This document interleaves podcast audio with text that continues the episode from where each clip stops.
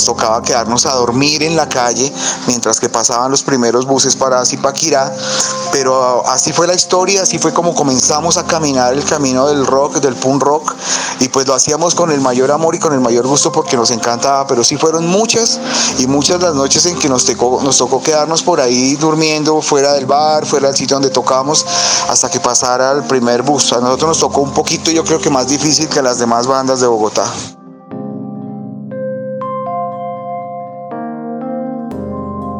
Bienvenidos a otro episodio del Neo Travelcast, un programa que le rinde homenaje a la escena musical independiente de Colombia, con historias de músicos, idealistas y personajes que hicieron y hacen parte de nuestra escena. Si quieren saber la definición de perseverancia y pasión, es importante que tomen nota de la carrera de K93 una banda que nace en Zipaquirá y se radica en Bogotá para lograr sus sueños, pero sin nunca dejar atrás quiénes son. Alex nos cuenta sobre los inicios de la banda en Macondo, historias de los álbumes y cómo llegaron a, tocar en Rock al Parque. Nosotros nacimos en Zipaquirá más o menos por el año 97. Eh, una banda pues de muchachos de colegio, ¿cierto? Eh, pues en la escena de Zipaquirá nos movíamos, pero muy poco. Realmente nosotros nos comenzamos a mover fue por ustedes, precisamente por Tropical, eh, en un escenario que se llamaba Macondo, ahí en la zona rosa en Bogotá.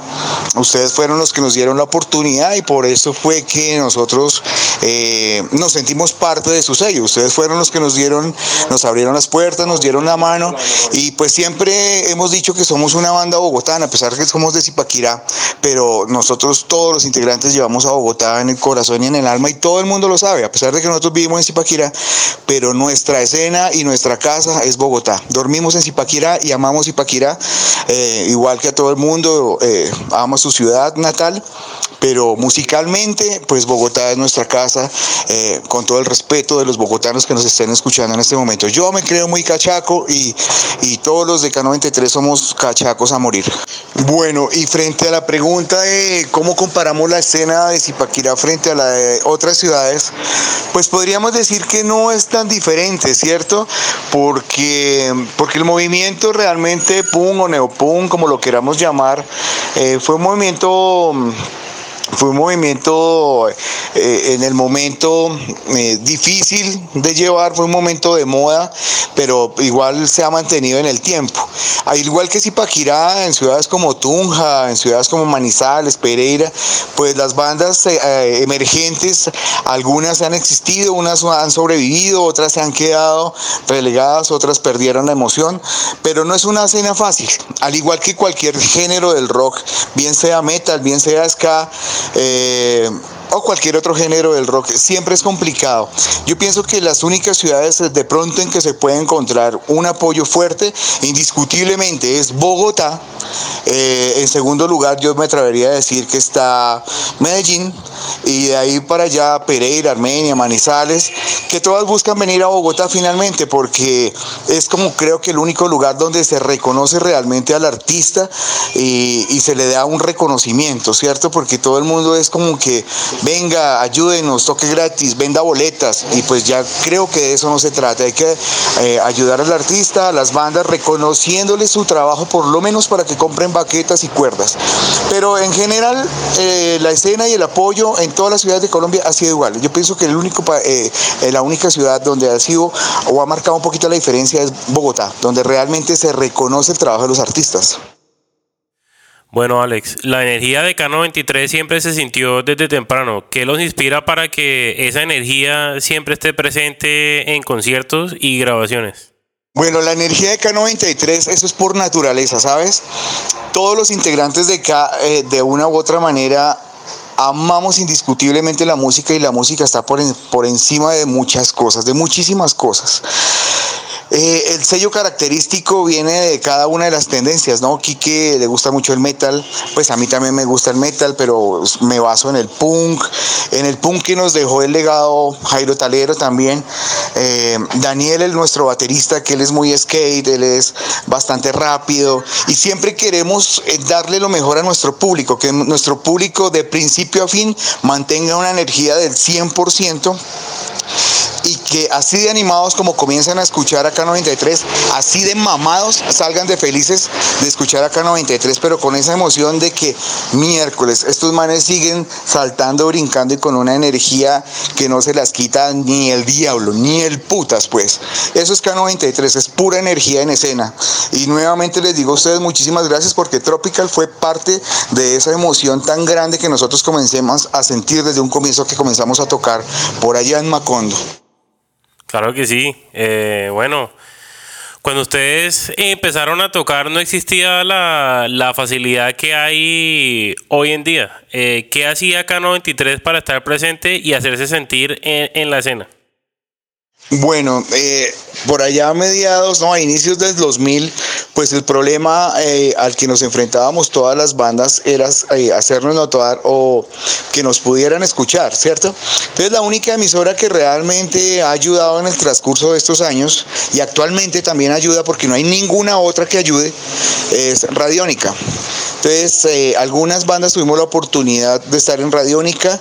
Eh, de hecho, Héctor Mora siempre ha sido un fan de nosotros y hasta la fecha, eh, el hombre firme con K y de hecho el último disco Veneno, lo último que compusimos, o el más reciente trabajo, pues a, a, Héctor Mora le encantó porque es un disco muy orgánico.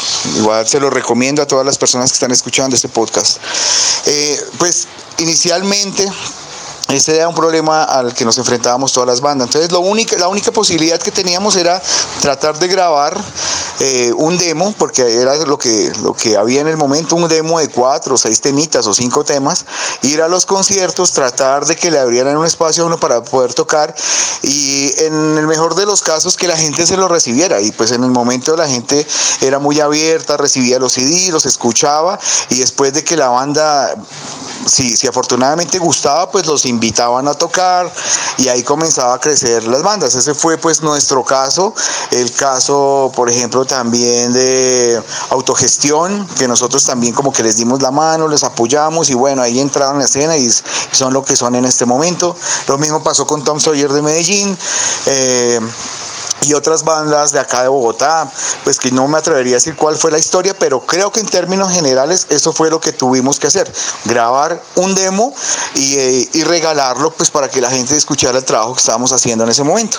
Bueno, y, y ustedes viviendo tan lejos también, ¿cómo hacían? Particularmente a nosotros nos tocaba un poco más difícil el tema, pues porque no teníamos carros ni, ni medios de transporte, entonces cuando nos tocaba, eh, eh, teníamos conciertos en Bogotá, pues nos tocaba quedarnos a dormir en la calle mientras que pasaban los primeros buses para Zipaquirá, pero así fue la historia, así fue como comenzamos a caminar el camino del rock, del punk rock, y pues lo hacíamos con el mayor amor y con el mayor gusto porque nos encantaba, pero sí fueron muchas y muchas las noches en que nos tocó, nos tocó quedarnos por ahí durmiendo fuera del bar, fuera del sitio donde tocábamos, hasta que pasara el primer bus. A nosotros nos tocó un poquito, yo creo que más difícil que las demás bandas de Bogotá. Wow, muy, muy impresionante eso, de verdad, Alex. Eh, bueno, eh, yo creo que es natural que siempre queramos comparar el estilo de una banda con una más grande, pero acá, acá 93 no, no se le puede hacer eso. Eh, en la música de ustedes se aprecian sonidos del punk, hardcore, metal y más. Eh, ¿De dónde sale esa inspiración y cómo ejecutan sus ideas? Eh, la apreciación la apreciación siempre se ha tenido como, como presente entre nosotros si bien si bien nos hemos movido y, la gente en la escena del punk y del hardcore nos acepta por lo que somos, por la música que hacemos, porque pues no, no, no somos cuadriculados ni nos encerramos en un solo género musical y eso es producto de nuestra mente abierta. Es decir, nosotros escuchamos desde Darío Gómez, música de diciembre, champeta, reggae, metal, black metal, salsa, nosotros escuchamos de todo y de todo eso nutrimos nuestra música.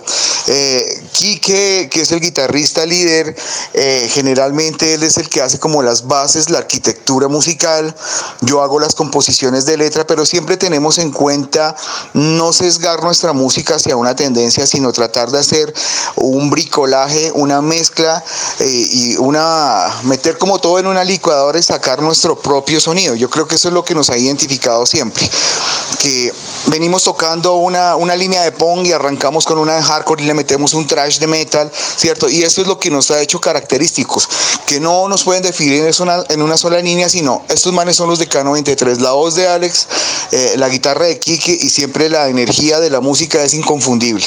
Eh, básicamente así es como hacemos nuestra música. Eh, Kike hace la, la arquitectura musical, yo traigo las letras, las afinamos, venimos con toda la banda, con los aportes de Daniel en la batería y con los aportes de Fabián en la otra guitarra y ya, o sea, sacamos esto. De hecho, para el último disco compusimos 28 canciones y sacamos casi que 16 y dejamos solamente 12 para, para el último disco, para, para Veneno, que nuevamente se los recomiendo. Escuchen Veneno K93 2018, que próximamente va a salir el físico a la venta. Sí, sí, definitivamente es un álbum buenísimo y bueno, más adelante se va a hablar sobre eso. Eh, por ahora hablemos del parqués. El split comienza con el tema No voy a cambiar y me parece que, que esa canción establece un estándar para el resto del split. Eh, ¿De dónde sale la idea y cómo toman la decisión de darle un sonido tan crudo y agresivo? Vale, la canción No Voy a Cambiar, esa fue de las primeras canciones que compusimos o que salieron realmente del corazón de los de acá, de Jairo y de mi corazón, de Alex. Mm, resulta que nosotros habíamos tenido un concierto en Medellín y conocimos, y de hecho estaba viendo, viví una época en Medellín y, y yo parchaba mucho con Max, el bajista de Tom Sawyer, y pues con Rogelio, que era el guitarrista en esa época, pero entonces nos volvimos muy amigos con Max y cuando yo regresé a Bogotá, eh, yo venía con una serie de dichos paisas, eh, una, serie de cosas eh, gaminadas que se hablaban en la época allá en Medellín. Entonces con Jairo mm, cogimos el tema que fue una mezcolanza entre punk y trash metal. de hecho, de hecho fue Jairo se inspiró bastante en NoFX para hacer la música y la letra, pues yo venía como, como escuchando una serie de canciones de Anthrax eh, de Exodus. Entonces fue como una mezcla de las dos cosas. Él me dio una idea y yo hice toda la arquitectura de la, de la, perdón, de la letra. Y la música sí realmente fue una mezcla de los dos. Gusto de él, gusto mío, para comenzar a hacer lo que queríamos hacer. Eso lo teníamos claro desde un principio, que teníamos que tener un sonido propio. Eso sí lo teníamos clarísimo. Y en el momento... Eh, pues el intro lo hizo eh, eh, una niña que en el momento era, era mi novia, ¿cierto? Y le pedimos el favor que hiciera como el papel de la mamá de Max, de, del bajista de Tom Sawyer. Y en el estudio fue algo que no, teníamos pensado, pero en el momento de estar grabando la canción se nos ocurrió la idea y la hicimos y, creo que funcionó mucho con los dichos que en ese momento se manejaban en Medellín, como, ah, qué cochinadorrea. Ese, ese, esa grosería marcó la diferencia, yo creo que en muchas, en muchas bandas y en muchos oídos de las personas que, que escuchaban en este momento, pues el punk del momento. Pues la música fría, la letra fría, nació básicamente de nuestros gustos musicales, del punk con que venía manejando Jairo y el trash que yo también venía manejando de tiempo atrás.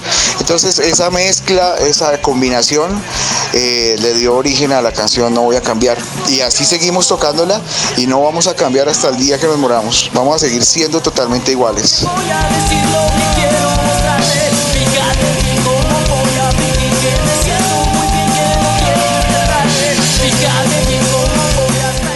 No, sí, también me da risa lo de, lo de, o sea, el cuento del cochinorrea que de verdad que, eh, o sea, ese álbum empieza muy, muy chistoso. Y, no, sería más curioso todavía saber que, que, que esa mujer es Gina, o sea, la famosa Gina. Y si lo es, bueno, cuéntanos más sobre el tema, pero bueno.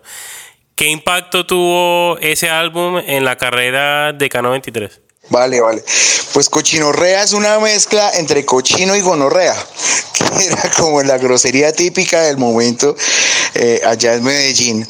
Eh, la voz de esa canción eh, la hizo la mamá de mi hijo mayor que se llama Nicolás Márquez, ella se llamaba Heidi Gómez, pero ella fue posterior a Gina, a la que te refieres. Gina fue pues la persona que me acompañó durante toda mi carrera en la universidad, una persona a la cual aprecié muchísimo, pero finalmente también sucedió algo que marcó una canción con ella. Inicialmente se iba a llamar Gina HP, pero por respeto la dejamos China HP. Entonces, eh, eh, y fueron sentimientos realmente convergentes porque en ese momento Jairo también acaba de terminar con una zunga, con una zunga berrionda que me lo hizo comer mucha mierda.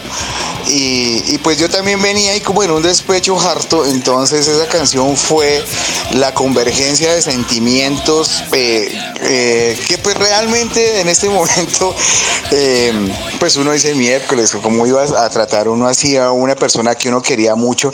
A veces nos han dicho hasta machistas y eso, pero no, fue algo que no era porque fuéramos machistas, ni mucho menos, sino porque realmente nos nació del momento, era un sentimiento que teníamos que, expresar y ese sentimiento expresado se convirtió en China y fue puta. esa es la historia básicamente de la canción. Ay, qué vaina buena. Bueno, eh, hay que sacarle las cosas buenas a las cosas malas, ¿no? Definitivamente. Bueno, y hablando del split, del compilado este de Tropical, pues indiscutiblemente para las bandas que figuramos en ese disco, en ese disco pues nos marcó la vida, nos marcó la vida y le marcó la vida muchísimos punqueros de Bogotá y de Colombia, eso es indiscutible. El sello comenzó con un movimiento que aún, que aún la gente recuerda con mucho cariño y con mucho amor. Y para las bandas fue un punto de partida, indiscutiblemente fue un punto de partida eh, porque abrió otras, otras puertas, ¿no?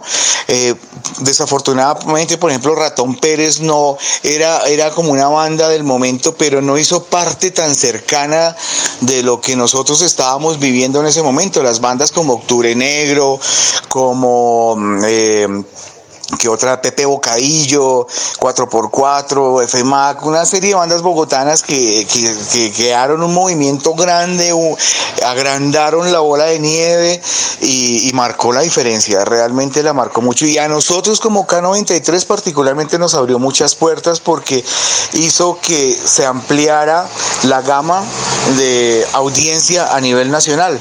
Entonces, el split marcó la diferencia, por lo menos para nosotros, en un 100%. Bueno, Alex, eh, en el álbum Terapia se aprecia un poco más la parte técnica y también un mejor sonido. Eh, ¿Cómo manejaron ese proyecto y qué anécdotas tienen eh, sobre el proceso de la grabación?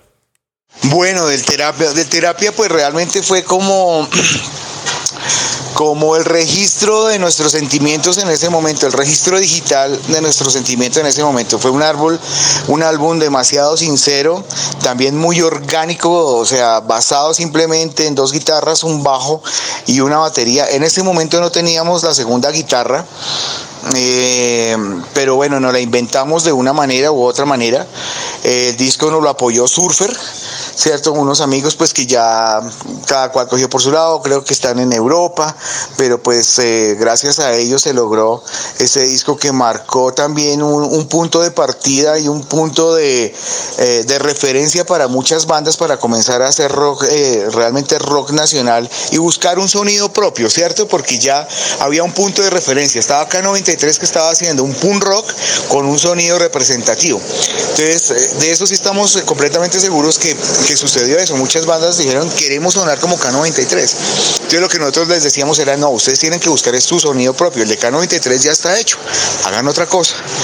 Bueno, el disco se grabó eh, donde Pingui, no me acuerdo el nombre del estudio, pero Pingui era un músico de Kraken y por esos días estaba Elkin Ramírez eh, eh, en una serie de conciertos acá en Bogotá y, y de hecho, tuvimos conversaciones con Elkin Ramírez y un halago o algo que tengo satisfacción personal es que cuando él escuchó grabar mi voz y me escuchó cantar, él se sentó en el estudio a mirarme y me decía, viejo, usted tiene una voz muy potente, tiene una garganta que no, que muy poca gente tiene porque tiene una potencia la berraca, tiene unos registros muy ásperos y esa manera en que usted grita y mantiene esos gritos, pues déjeme decirle que muy poca gente lo puede hacer y yo me sentí muy halagado y fue una de las experiencias que siempre cuento de, haber conocido a alguien y haber recibido un halago de parte pues de este titán, ¿sí o qué?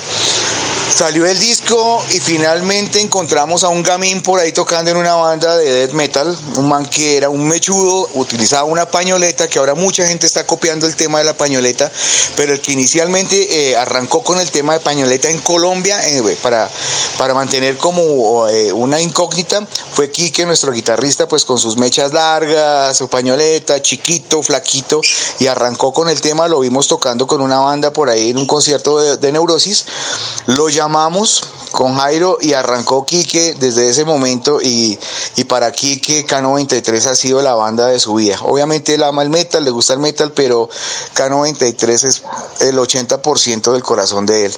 Después vino Fabián, han pasado un poco de personas en, en las guitarras, personas que queremos mucho, amigos, porque finalmente nosotros seguimos siendo eh, y defendemos nuestra familia, la familia acá que de la cual hacen parte, pues obviamente ustedes, los de Tropical. Eh, básicamente eso fue lo que pasó con el terapia y después vinieron otros trabajos, pero el terapia es un punto de partida y un punto de referencia del rock en Colombia, nada que hacer. Bueno, precisamente quería hablar sobre el próximo álbum, eh, La Toda Mierda. Trae un sonido que es mucho más pesado pero con voces más trabajadas. Se nota la madurez de la banda y aunque digan que, que, lo hicieron a toda mierda, suena muy bien. Si no me equivoco, también fue el último trabajo que hicieron con, con Jairo Talero. ¿Cómo fue la dinámica de ese álbum? ¿Y qué me puedes decir sobre las decisiones que se tomaron? Bueno, el álbum, el ATM, la toda mierda, o sea, hace honor a su nombre. Realmente fue un disco compuesto y grabado en el término de mes y medio. Es una cosa realmente increíble, pero, pero cierta. Fue un disco mmm, hecho así, a toda mierda, y por eso el disco se llama así. Queríamos tener un sonido, en ese momento todos estábamos muy engomados y escuchando una banda que se llamaba Psicofirol. Eh, nos gustaba Slipknot y queríamos de una u otra manera experimentar un poquito más de pesadez. Queríamos, queríamos tratar de irnos un poquito más a, hacer new metal, ¿cierto? Pues sin dejar de lado el, el, el punk rock.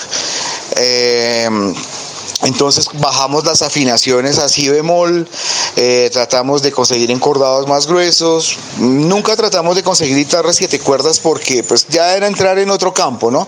Era entrar en otra materia y en otro escenario pues que como que eh, ya cruzábamos la línea. Entonces nos, nos, mantuvimos como en la afinación de si bemol, bajándole a las guitarras, a las afinaciones, las voces, tratamos de manejarlas un poquito, yo traté de manejarlas un poquito más eh, utural, pero siempre manejando la armonía. Eh, las, las composiciones, eh, la gran mayoría las hizo Jairo, ¿cierto? Eh, porque él estaba pasando por unos momentos realmente difíciles en su casa, en su vida personal, en su corazón, en su mente, en su alma. Entonces fueron como, hay canciones bien encontradas y bien fuertes y uno pues se pone a escuchar el disco y fueron como experiencias de él básicamente. Yo cogí algunas, las arreglé, otras las compuse yo, traté de suavizar un poquito el tema porque el disco estaba un poco bien agresivo, pero bueno, finalmente se grabó el disco, se hizo realmente a toda, en esta ya eh, participó Quique bastante con el aporte de él, entonces ahí fue como, como encontrarse un bocadillo con la leche, se encontró Quique y Jairo que querían hacer como lo mismo. De hecho, si tú entras a mirar lo que está haciendo Jairo en este momento, es lo que él siempre quiso hacer, que era como New Metal. Llegó a un punto en K93 donde nosotros dijimos, eh, no, nosotros vamos a seguir por lo que nos gusta, por lo que nos suena y por lo que nos nace. Es decir, tratar de llegar a inventar algo que pues que ya se sale de, de, un escenario eh, no tiene sentido. Entonces Jairo también tomó sus decisiones, él se fue para Europa, ya como con otra mentalidad, con otra visión y con la maleta llena de sueños a buscar más sueños. Y pues en este momento eh, creo que lo ha logrado, le ha tocado muy duro, pero pues ha logrado hacer lo que él quería hacer desde un comienzo. Sí, qué bueno, qué bueno. Yo vi por ahí que está en, en, una banda que se llama Rebote y van a tocar ahorita este mes con, con Animal en Madrid. Bueno, eh, me encanta que ustedes siempre han sido muy honestos, directos, eh, o sea, siempre han sido sin filtros. Y una muestra clara de esta en el álbum que se llama Me importa un culo, que pues como el nombre lo sugiere, eh, se puede decir que era una etapa nueva para la banda. Y, bueno, cuéntanos cómo fue esa experiencia con una nueva alineación y de qué manera sale la composición de la música y la dinámica de la banda.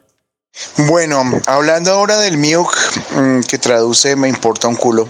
Este disco fue compuesto hace ocho años más o menos, pues yo estaba pues recién casado. Eh, lo compusimos en el apartamento donde yo estaba viviendo. Eh, de hecho, trabajamos con Quique más o menos cada tercer día hasta las 2, 3 de la mañana.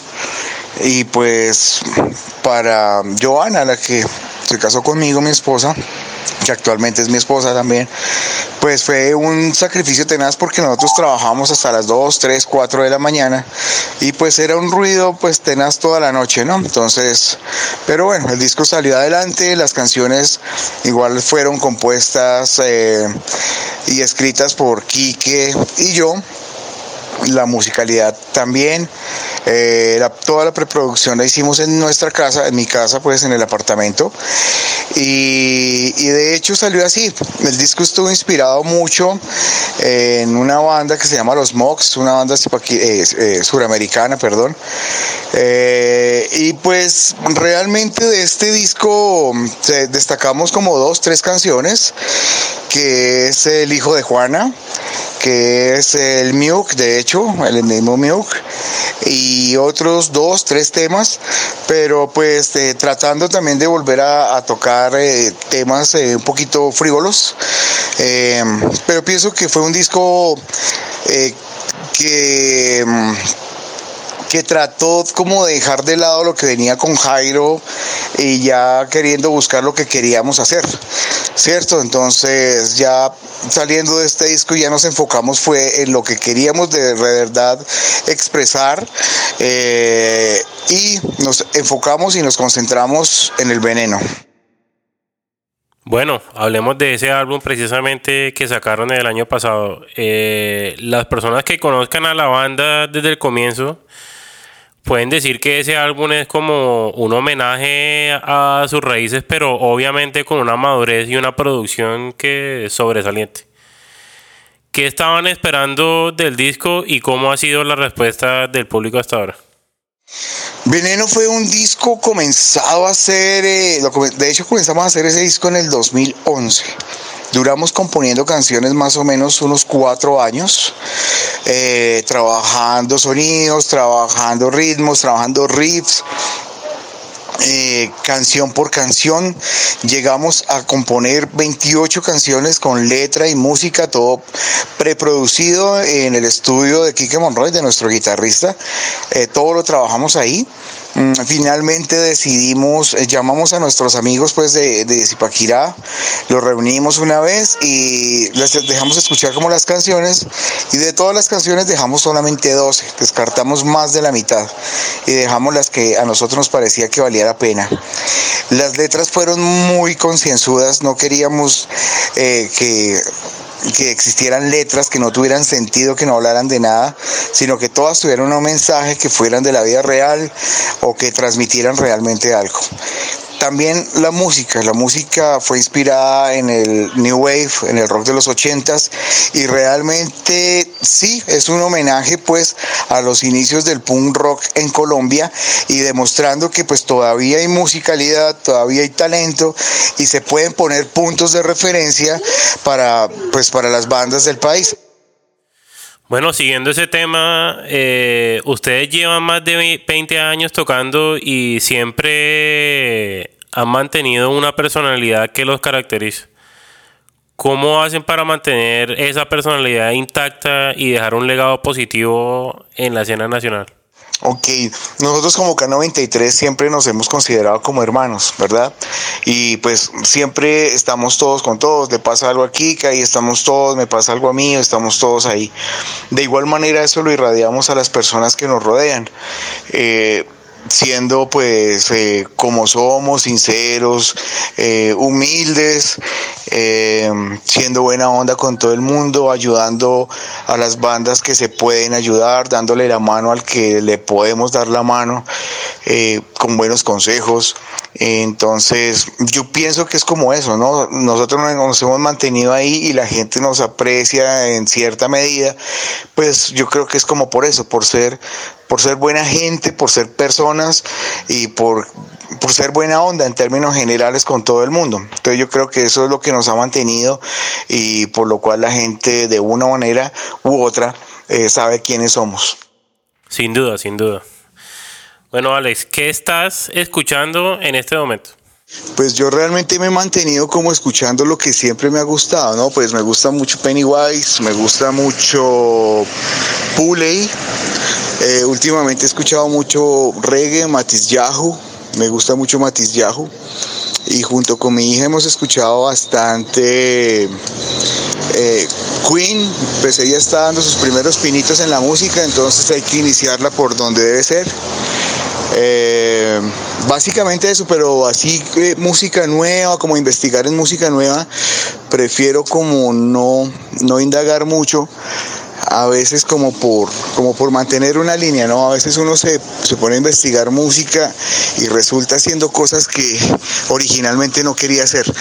Pero básicamente siempre es como lo que, lo que he escuchado. Pennywise, NoFX, eh, Millen Collins me gusta mucho, Green Day, Offspring y de hardcore me gusta mucho Psicofirol, eh, Sepultura, cosas muy clásicas, pero así último, último, lo más que he escuchado es como como Matiz Yao. Eso es lo que estoy escuchando ahorita.